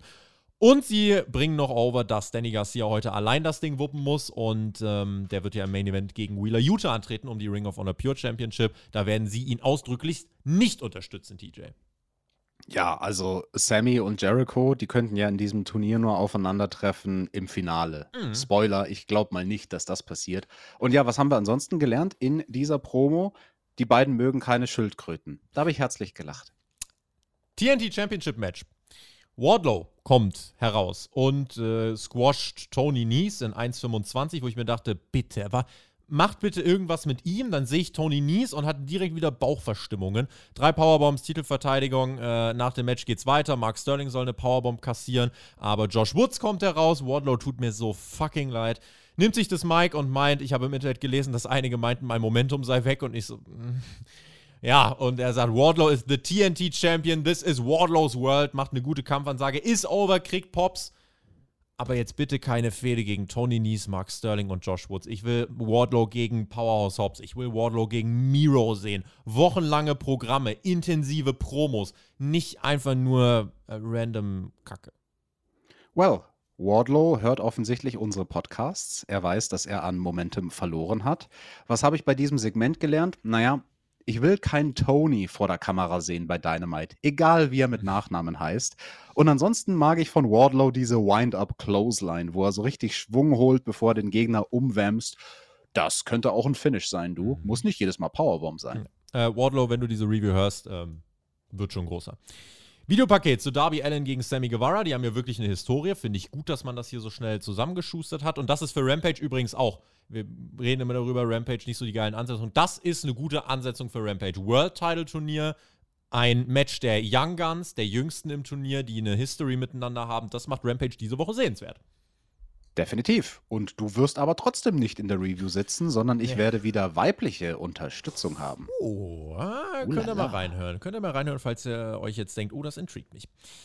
Wir gehen in Stunde 2 von AEW Dynamite und die startet mit Brian Danielson. Der Mann als World Champion wäre hart feierbar, finde ich generell. Ja, nicht ganz exakt. Also, ich kann mir vorstellen, wer im Finale landet, aber es ist schwer zu predikten, wer das Ding letzten Endes wirklich holt. Ähm, Fakt ist, der, derjenige könnte große Probleme haben, wenn MJF seinen äh, Chip einlöst. Insofern fließt das da wahrscheinlich mit ein. So, der Gegner von Brian Danielson ist der Hangman Adam Page und der kommt raus und ich habe eine sehr spannende Reaktion wahrgenommen. Verhaltenen Jubel zu Beginn, also nicht so den Megapop. Und dann kommt er in den Ring und dann startet das Match und dann, TJ, müssen wir jetzt schon sagen, gibt es Buhrufe. Und Oh ja. da lasten ihm jetzt lasten ihm einige Fans jetzt an, da intensiv mit involviert zu sein in diese Streitigkeiten mit CM Punk, weil muss man sich überlegen, der Hangman war der gefeierte World Champion, hat danach als Champion nicht so recht gezündet und jetzt sind wir im September 2022 und der Mann wird ausgebuht. Ja, das habe ich auch so gehört und das hat mich, um ehrlich zu sein, nicht so sehr überrascht, weil wie du schon gesagt hast, ja, einige Leute, die werden sich denken, hm, Moment mal, also die Wahrheit ist ja wahrscheinlich irgendwo immer in der Mitte. Der eine erzählt das, der andere erzählt was anderes. Irgendwas ist doch da mit diesem Typen, scheint jetzt nicht der netteste Mensch hinter den Kulissen zu sein. Und ähm, well, dementsprechend hat das Publikum reagiert. Bin mal gespannt, er wird von anderen Crowds wahrscheinlich wieder, äh, von anderen Crowds wird er gefeiert werden. Hier in dem Fall in Buffalo war er nicht gefeiert. Ganz schwierig. Der Hangman auch irgendwie, äh, klingt jetzt äh, sehr makaber, so ein bisschen wie der Überlebende von einem Flugzeugabsturz. Alle sind suspendiert und nicht da und er ist der Letzte von der Elite, der jetzt hier irgendwie noch in der Show ist, was irgendwie auch komplett komisch ist, dass er dann jetzt da ist, weil er ja ganz klar das repräsentiert, was da abgegangen ist, aber auch sich gar nicht in irgendeiner Art und Weise äußert und halt sogar noch in diesem Titelturnier steht. Deswegen, ja, aber es hat sich ja jetzt schon länger angedeutet, hier hat man es dann deutlich gemerkt. Äh, die beiden hauen ein Pay-Per-View-Caliber-Match raus. 20 Minuten und die geben es sich richtig. Langsamer Move, dann kommen die großen Aktionen, die dann aber auch wirklich eine Bedeutung haben. Sehr, sehr schöne Fight-Sequenzen mit tollen Kontern. Danielson bringt den Heyman in den Lebell-Lock. Das will die Crowd. Die haben wirklich dann nicht mehr gemischt reagiert. Die wollten geschlossen Danielson als Sieger in diesem Match haben. Und ähm, ja, es gibt den Deader gegen Danielson, Nearfall, Hangman verpasst einen Moonsault, Busaiko nie von Danielson, aber der Hangman rollt aus dem Ring heraus. Dann gibt es den Moonsault, der Buckshot soll kommen, Buhrufe aus dem Publikum. Buckshot wird gekontert von Danielson mit einem sehr schönen Einroller, mit einer O'Connor Roll. In die Bridge geht er dann auch noch und holt sich nach 20 Minuten den Sieg. Wird gefeiert, Brian Danielson also im Halbfinale das Rematch gegen Chris Jericho. Beim Pay-Per-View hat er verloren. Nächste Woche rechne ich mir für ihn sehr gute Chancen aus, tatsächlich, für diesen Danielson.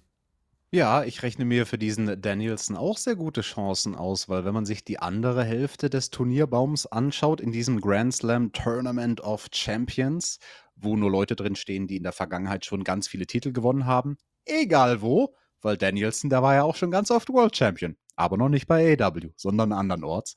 Ähm, ich denke, die Chancen stehen recht gut auf ein Finale Moxley gegen Danielson. Ne? Also, dass der Blackpool Combat Club dort den Titel unter sich ausmacht. Wer dann gewinnt, ja, das ist die Frage.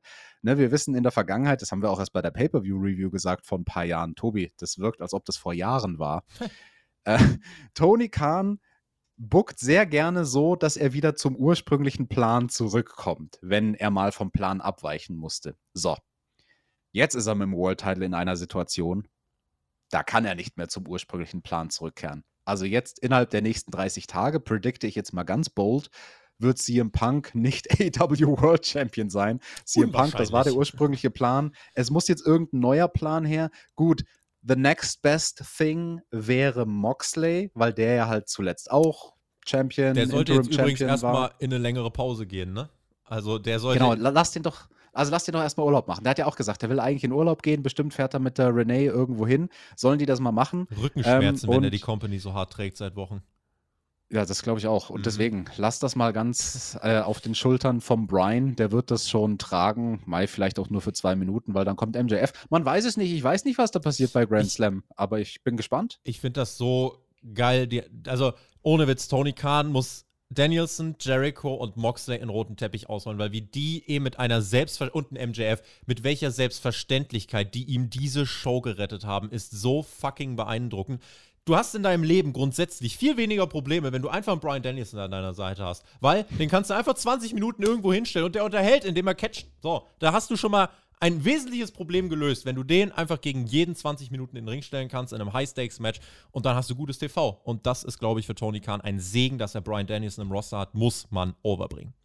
Amen. Und ein ganz kurz ein Beispiel dafür, warum er so gut ist im Ring und immer delivert, war ein Spot, den du angerissen hast am Ende, nachdem der Hangman das Knie von Danielson abbekommen hat, also das Finish von Danielson, rollte der Hangman ja aus dem Ring und dann sind sie in die Schlusssequenz gegangen. Dass der Hangman da aus dem Ring gerollt ist, war ein schöner Kreisschluss, denn zuvor in dem Match, vor einer Werbepause, war es andersherum. Da ist Danielson aus dem Ring gerollt um die Buckshot Lariat nicht abzukriegen. Und solche kleinen, feinen Details sind, wo ich mir denke, ah, ein, ein Schmaus.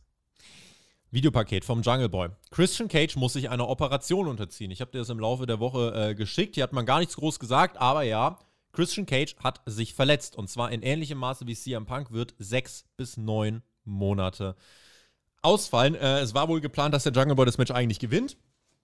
Planänderung. Tony Khan lernt jetzt wirklich auf die harte Tour, wie das geht. Ähm, und jetzt machen wir weiter mit der Fehde dann von Jack Perry gegen den Luchasaurus. Da kotzt sich der Jungle Boy aus und meint, seine Vergangenheit komplett zerstören zu müssen. Sehr, sehr gutes Videopaket, gute Besserung an Christian Cage an dieser Stelle. Aber ich sag mal ganz ehrlich, für diese Storyline und fürs Overcome dieser Storyline vielleicht gar nicht so schlimm, weil jetzt machen wir dieses Kapitel mit dem Luchasaurus und dann kommt das große Match gegen Christian Cage, was der Jungle Boy gewinnen kann. Ja, im Nachhinein werden wir vielleicht sagen, hey, das war dann vielleicht gar nicht schlecht so, auch wenn es nicht der ursprüngliche Plan war. Ich hoffe nur, dass beim Jungle Boy jetzt nicht der Zug der Overness abfährt, weil er steht jetzt schon eine Weile an diesem Bahnhof und mhm. jetzt muss man aber mal wirklich da den Sack zumachen und ihn aufs nächste Level bringen. Da muss jetzt was passieren mit ihm. Da muss der nächste Step in der Karriere passieren von diesem Jungle Boy Jack Perry. Und ja, der hat ja fiese Ver äh, Verbrennungen und Verletzungen da an seinem Rücken von diesem Gitter, auf das der geknallt ist, wo er die ganze Zeit die heiße Pyro hochgeschossen mhm. ist. Falls der eine gute Salbe braucht gegen Verbrennungen, Jack Perry, ruf sie bei mir an. Kann ich dir geben. Neu, neues Product Placement, sagst du?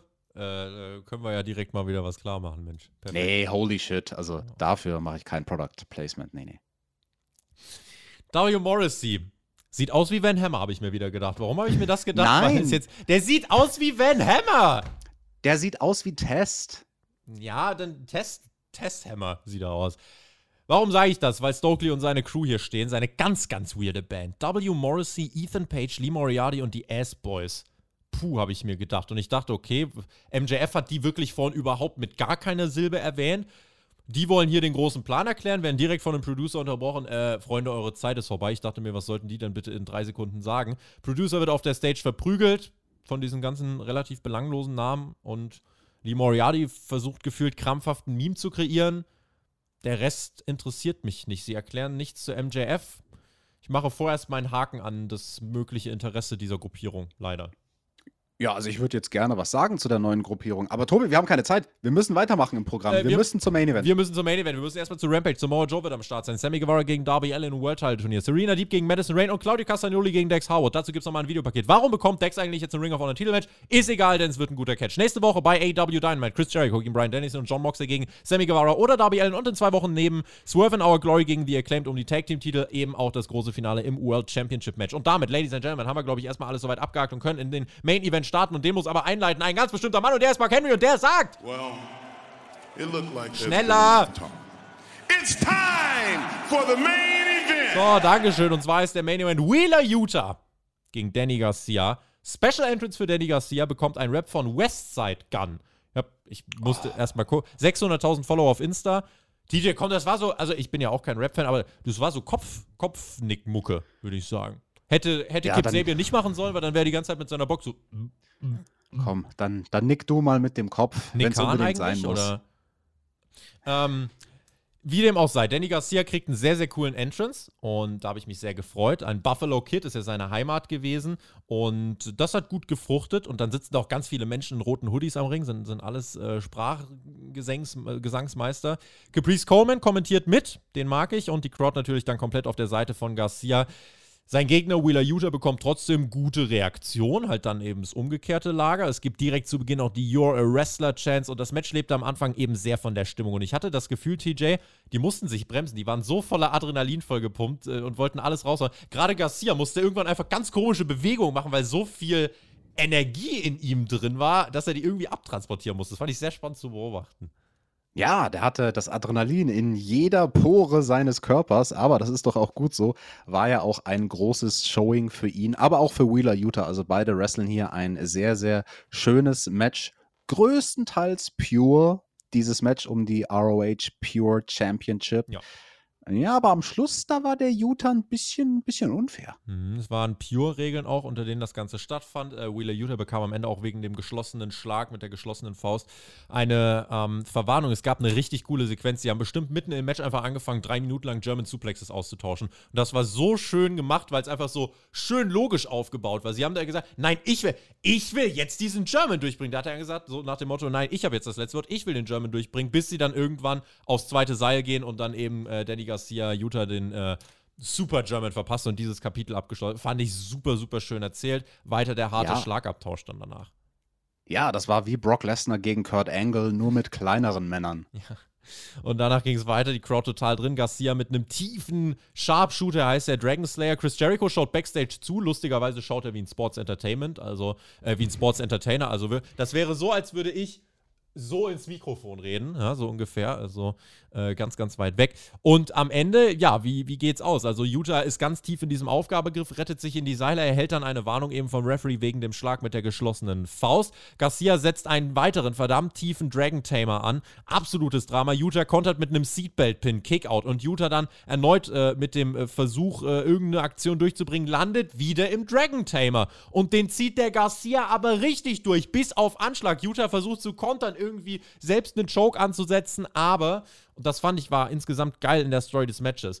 Wheeler Utah ist der Pro-Wrestler, der mit den Pro-Wrestling-Tricks von seinem Blackpool Combat Club versucht, dieses Match rumzureißen, aber Garcia ist auch ein Wrestler. Und der ist eben schon auf diesem Level und kann es tatsächlich nicht glauben, denn er gewinnt dieses Match und wir haben einen neuen Ring of Honor Pure Champion. A Star is Born, würde ich sagen. Nach 16 Minuten endet das fünfte Match des Abends und danach, ah, starker Main Event, starker Sieger. Konfetti geht in die Luft. Wir bleiben auf Garcia. Großer Moment für ihn. Könnte ich absolut von schwärmen. Ich, ich finde die Inszenierung, alles, was man mit Garcia macht, ist in meinen Augen absolut wie aus dem Lehrbuch. Und das ist das Schöne im Pro Wrestling. Wenn sich zwei Veteranen, Chris Jericho und Brian Danielson, jemanden rauspicken und sagen, den elevaten wir jetzt. Es hat bei Wheeler Utah geklappt. Und es klappt jetzt definitiv auch bei Garcia. Und langfristig, ganz ehrlich, Garcia ist der Pro Wrestler. Wheeler Utah hat mehr Veranlagungen zu Sports Entertain. Ich sehe in der Story hier den Switch, den Twist. Wheeler Utah könnte derjenige sein, der tatsächlich auf die andere Seite wechselt, während Danny Garcia derjenige ist, der vielleicht dann eben äh, in die Pro Wrestling-Fraktion wechselt. Ja, was mit Wheeler Utah äh, passiert, das interessiert mich nicht die Bohne. Aber für Daniel Garcia habe ich mich gefreut, weil der hat ja in letzter Zeit und auch beim Pay-Per-View immer so traurig geguckt mit seinem Move-Face. Und jetzt braucht er zumindest nicht mehr so traurig zu sein, weil jetzt hat er einen Titel. Tobi, diesen Daniel Garcia, darf ich den jetzt mögen? Soll ich den jetzt mögen? Ja, mag den. Hab den lieb. Er hat doch gut gecatcht, Der- oder? Der ist super, der ist ein guter Catcher und das finde ich schön. Ja, aber Jericho und Danielson nach dem Match, die waren sich ja nicht so sicher, auf wessen Seite und wie und was und überhaupt. Brian Danielson kommt nach dem Match heraus, das Idol von Danny Garcia. Und Wheeler Utah schubst Danielson erst weg, schüttelt dann seine Hand. Danielson nimmt Garcia den Titel weg, um ihn dem um die Hüfte zu hängen. Und dann feiern die zusammen, als wären die schon in einer Gruppe. Chris Jericho kommt ungläubig heraus, kann das gar nicht fassen, hat die Kinnlade richtig weit unten stehen und die Crowd merkt auch direkt, was abgeht, interpretiert den Blick von Jericho und feiert richtig. Und dann gehen wir in so ein Double-Feature. Dann haben wir ein Splitscreen, links Jericho, rechts im Ring, den feiernden Garcia, der auch so ein bisschen denkt, ja, sorry, ich musste da, aber, aber äh. Und das ist so ein geiler Cliffhanger. Nicht einfach nur mit der Fire offline gehen, sondern mit dem Cliffhanger off the air gehen. Fand ich ein richtig gutes Ende. Das hat mich richtig intrigued. Ich will jetzt wissen, was macht Jericho jetzt nächste Woche? Der hat ein super wichtiges Match. Welche Rolle spielt Danny Garcia dabei? Wird der sich äußern? Ist Garcia jetzt vielleicht wirklich schon so weit, dass er abschließt mit den Sports Entertainern? Richtig geile Story, richtig cooler Main Event, toller Moment, toller Titelwechsel aus dem Textbuch. Absolut, Tobi, ich stimme dir zu. Das war aus dem Textbuch dieser Main Event. Und bei Daniel Garcia, da stimmt halt das Timing. Da passiert nahezu alles, was in dieser Storyline passieren muss, exakt in der richtigen Woche. Und das würde ich so ein bisschen in Gegensatz stellen zum Jungle Boy, wo man vorsichtig sein muss, weil sich da die Story schon ein bisschen wie Kaugummi zieht, die letzten Monate.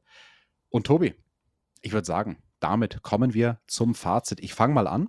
Ja. Ähm, das war eine Show, da haben wir tolle Sachen gesehen. Also wir haben ähm, Penelope Ford gesehen und ein Interview mit der Dark Order. Tony Nies haben wir auch gesehen in Action. Ist sonst irgendwas passiert? Nö. Äh, Stokely hast du vergessen. Der war auch noch da, ja. Ähm, Folgendes. Ich kann meine mein Fazit, glaube ich, relativ kurz machen. Ich war nach dieser Show in erster Linie beeindruckt. Ich war beeindruckt, weil ich fand, dass das eine Show war, die eine sensationelle Antwort auf die letzten Tage war. Sie hat sich, einige haben sogar gesagt, das ist jetzt eine neue Ära. Ist es die neue Ära nach Punk? Man hat sich ganz klar auf eigene Stars und auf die Säulen fokussiert. Mox, Danielson, Jericho. Man hat sich auf die fokussiert, die hochkommen sollen. Auf einen Wardlow, auf einen Danny Garcia, ja, man auf einen Jungle Boy. Und das sind jetzt die, auf die es dann ankommt. Man hat einen MJF gefeatured. Man hat gutes Wrestling bei dieser Show gehabt. Nicht alles war perfekt, die klein, aber die Sachen, die nicht so gut waren, die dauerten in der Regel nicht länger als äh, zwei Minuten. So. Und deswegen war das für mich insgesamt eine richtig, richtig starke Show. Und aus. Es gibt halt zwei Möglichkeiten. Du kannst, wenn du jetzt. Also, was. Ein Vince McMahon. Wenn der sowas hört wie Roman Reigns hat kurz vor Day One Covid, was macht der? Brock Lesnar ins andere Titelmatch gewinnt den Titel. Buff. So, und Tony Khan stand jetzt vor der Entscheidung, okay, wie reagiere ich? Einfach komplett einmal, wie ich es vorhin gesagt habe, alles ins Feuer kippen, damit der größtmögliche Waldbrand entsteht und alle was davon mitkriegen. Tony Khan hat das Ganze insofern elegant gemacht. Der hat schön die Steine ums Lagerfeuer wieder geordnet und hat das schönste Lagerfeuer der Welt abgebrannt. Weil das musst du, wenn alles um dich herum komplett toast, musst du erstmal so eine Show wieder auf die Beine stellen. Weil ich habe mir gedacht, wie soll dieser Mann Dynamite booken in dieser Woche? Der muss von einem Meeting ins nächste, der muss so viele Sachen machen. Und unter diesen Bedingungen so eine Show rauszuhauen, muss ich sagen, das finde ich stark, weil ich habe als Fan hier nachgedacht, ey, ganz ehrlich, bei dem Drama um die anderen, ich habe das für diese zwei Stunden fast vergessen. Ich habe von den anderen keinen in dieser Show vermisst und ihr habt mich komplett abgeholt und deswegen sehe ich AEW nicht vor dem Untergang. Deswegen sehe ich auch nicht, dass die Fans jetzt groß die Verlierer sind, wenn AEW das jetzt so weitermacht. Klar, es hätte besser laufen können. Das können wir auf jeden Fall festhalten. Aber für diese Umstände hat AEW in meinen Augen abgeliefert. Was, wollte, was hast du anderes bei dieser Show erwartet? Äh, es hätte so viel schlechter laufen können, so viel langweiliger sein können. Ich finde, hier haben gerade auch die Topstars auf ihrem Spot mega abgeliefert. Deswegen absoluten fetten Daumen nach oben für diese Ausgabe. Ähm, bin beeindruckt, bin gespannt auf eure Kommentare. Yes, ich bin auch gespannt auf die Kommentare unserer Community, also ganz besonders bei dieser Episode von Dynamite. Da gibt es so viel zu diskutieren, allen voran natürlich das große Fass, über das wir auch zu Beginn dieser Review gesprochen haben. Das Backstage-Drama, die zwei vakantierten Titel und wie man damit verfahren ist in dieser Episode von Dynamite. Ja, du hast das ganz schön beschrieben, eigentlich mit diesem Lagerfeuer. Ne? Das ist so der Approach von Tony Khan es schön gemütlich machen, Backstage, eine Atmosphäre schaffen, wo möglichst irgendwie alle wieder an einem Strang ziehen wollen. Das ist die eine Facette, wie man es machen kann. Man kann auch versuchen, den Weg zu gehen, maximal Kapital rauszuschlagen. Gut, da sind ihm die Hände gebunden, vermuten wir. Und ja, wir sind gespannt. Wir sind gespannt, was ihr für Kommentare und für Gedanken habt. Schreibt sie uns in die Kommentare. Seid da bitte wirklich fleißig. Wir lesen das auch alles mit großem Interesse. Wir wollen ja auch wissen, hey, ähm, wie wie sind eure Gedanken? Reflektieren wir eure Gedanken oder sind wir ganz anderer Meinung? Ich fand es spannend, Tobi, heute mal eine Review zu haben, wo wir auch mal anderer Meinung sein durften und wo wir vielleicht auch mal Wrestling Deutschland gezeigt haben, hey, man kann auch unterschiedlicher Meinung sein und einfach wie normale Menschen drüber diskutieren, ohne dass man sich die Köpfe einreißt. Aber ob ich dir beim Community-Treffen wirklich nur einen Bärhack verpasse, ich weiß ja nicht. Ja, reden wir mal noch drüber, machen wir eine schöne Show. Morgen der Hauptkampf, nochmal mit allen Infos zur Lage, auch nochmal mit den Details. Was sind jetzt die kursierenden Versionen? Was ist da überhaupt passiert? Für alle, die sich jetzt wirklich fragen, hä, was es da passiert. Und weil einige sich jetzt denken, ja, das muss heute eine Riesenausgabe vom Rating her werden.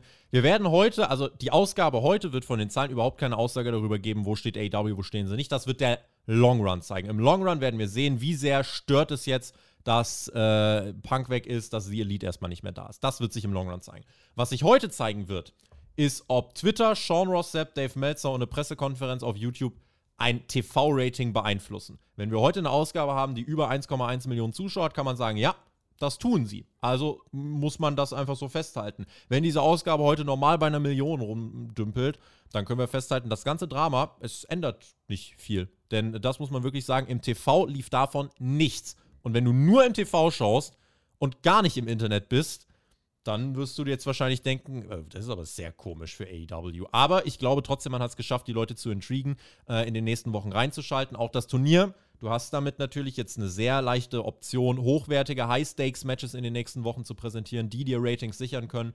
Insofern bin ich gespannt, wie schnell AEW wieder in ruhige Gewässer kommt und bedanke mich. Wir bei Spotfight liefern ab. Heute Dynamite, morgen Hauptkampf. Auf dem News-Kanal reden wir weiter. Ähm, ja, und wir geben weiter alles äh, und wollen euch versorgen mit dem besten Content, den Wrestling Deutschland dazu zu bieten hat. In diesem Sinne, ich verabschiede mich, bin beeindruckt von dieser Show und überlasse TJ die Schlussworte, drücke auf den Autoknopf und äh, ja, dass es heute ein bisschen länger ging, das verzeiht ihr uns, weil, Freunde, wenn nicht heute, wann dann? In diesem Sinne, geh weg, genieß Wrestling, bitte äh, bleibt friedlich zueinander und ähm, ja, überlegt, bevor ihr Sachen abschickt im Internet. TJ. Ja, Mensch, Brother Friends und Sister Friends, da haben wir jetzt heute ein bisschen überzogen. Hoppla. Also für alle neuen Zuhörer, das läuft nicht immer so. Normalerweise versuchen wir nicht allzu viel länger als eine Stunde zu sein. Das mag ja der Algorithmus auch nicht bei YouTube. Das ist ein großes Problem. Was könnt ihr dann machen, um uns zu helfen? Na, ihr lasst uns einen Daumen da, nach oben und einen Kommentar.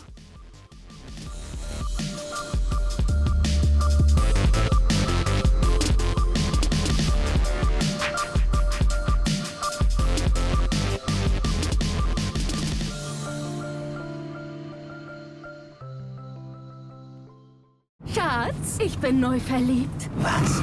Da drüben. Das ist er. Aber das ist ein Auto. Ja, eben. Mit ihm habe ich alles richtig gemacht. Wunschauto einfach kaufen, verkaufen oder leasen. Bei Autoscout24. Alles richtig gemacht.